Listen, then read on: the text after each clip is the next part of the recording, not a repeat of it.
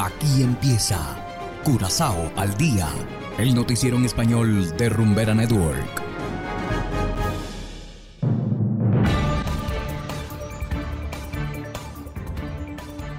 Una muy feliz tarde para todos nuestros oyentes de Rumbera Network 107.9 FM. De igual manera saludamos a quienes nos escuchan en formato podcast a través de noticiascurazao.com. Hoy es martes 13 de diciembre de 2022 y a continuación los titulares. Gobierno de Curazao en casación contra el matrimonio entre personas del mismo sexo. Fuentes vislumbran una próxima reapertura de la frontera con Venezuela. Parlamento discute ley que limitará salarios exagerados en empresas gubernamentales. Y en internacionales, muertes de trabajadores migrantes sigue siendo una sombra sobre el Mundial FIFA 2022. Esto es Curazao al Día con Ángel Van Delden.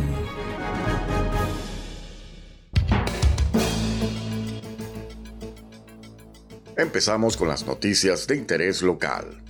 La primera boda entre personas del mismo sexo en Curazao tendrá que esperar el gobierno local ha decidido acudir a la Corte Suprema de La Haya.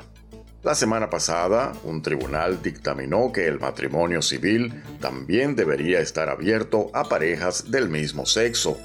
No obstante, el gabinete Pisas ha expresado que no está de acuerdo. El gobierno cree que no tiene la obligación ni legalmente ni bajo las regulaciones locales o internacionales de abrir el matrimonio tradicional. Asimismo, el gobierno tampoco está a favor de las uniones registradas para parejas del mismo sexo.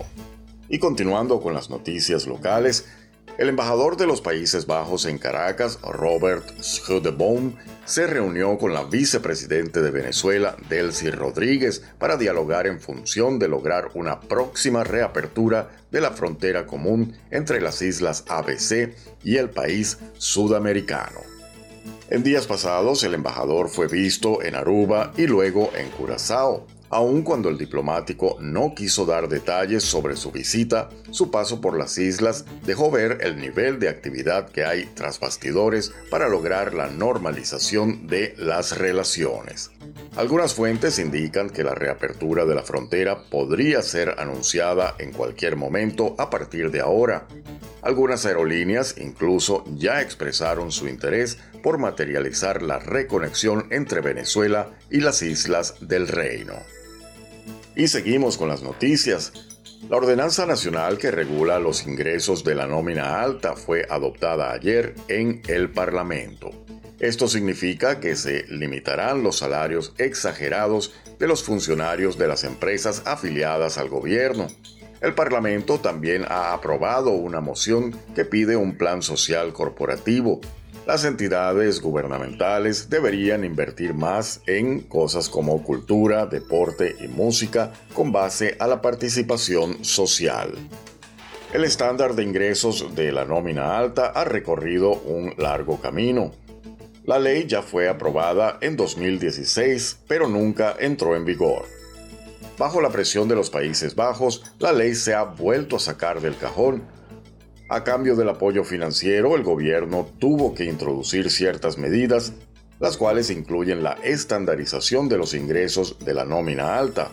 Aruba y San Martín ya precedieron a Curazao en este sentido. Y hacemos ahora una pequeña pausa y enseguida volvemos con más de Curazao al día. Curazao se mueve con 107.9.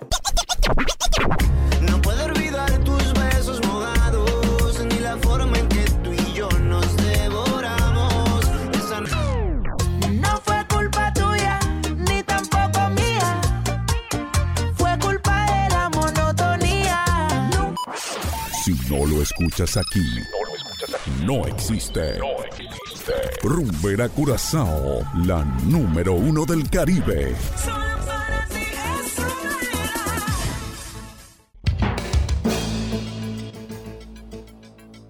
Y seguimos. Continuamos ahora en el ámbito internacional. A una semana para que culmine la Copa Mundial de la FIFA 2022 en Qatar, nuestros aliados de La Voz de América reportan sobre el reclamo de familiares de trabajadores migrantes fallecidos por causas desconocidas durante la construcción de los estadios a lo largo de la última década. José Pernalete de La Voz de América nos tiene los detalles. Adelante.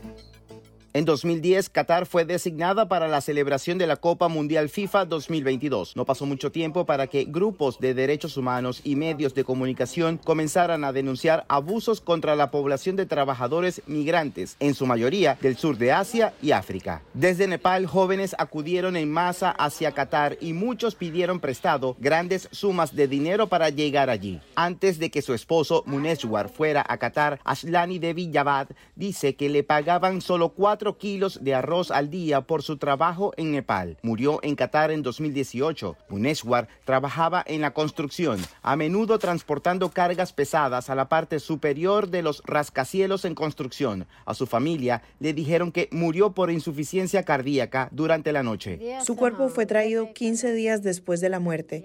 Amnistía Internacional dice que la mayoría de los certificados de defunción emitidos a las familias de los migrantes fallecidos mencionan algún tipo de insuficiencia cardíaca o causas naturales de muerte. Significa que los empleadores no son ni legal ni financieramente responsables por los fallecimientos. Un caso similar sucedió con Janssen Safi hace dos meses. Como resultado, las familias no pueden reclamar compensación. Le dijimos a la compañía que Janssen murió mientras estaba de servicio. Autoridades de Qatar ofrecieron declaraciones sobre estos cuestionamientos. La estimación es de alrededor de 400, entre 400 y 500, alrededor de ese número exacto. Eso es algo que se ha discutido. Lo que diré es que una muerte ya es demasiado, simple y llanamente. José Pernalete, Voz de América. Y de esta manera llegamos al final de Curazao al día. No olviden que pueden descargar nuestra app Noticias Curazao, disponible totalmente gratis desde Google Play Store. Trabajamos para ustedes Saberio Ortega en el control técnico y ante los micrófonos Ángel Van Delden. Tengan todos una feliz tarde y será hasta la próxima. Aquí termina Curazao al día, el noticiero en español de Rumbera Network. 107.9 FM.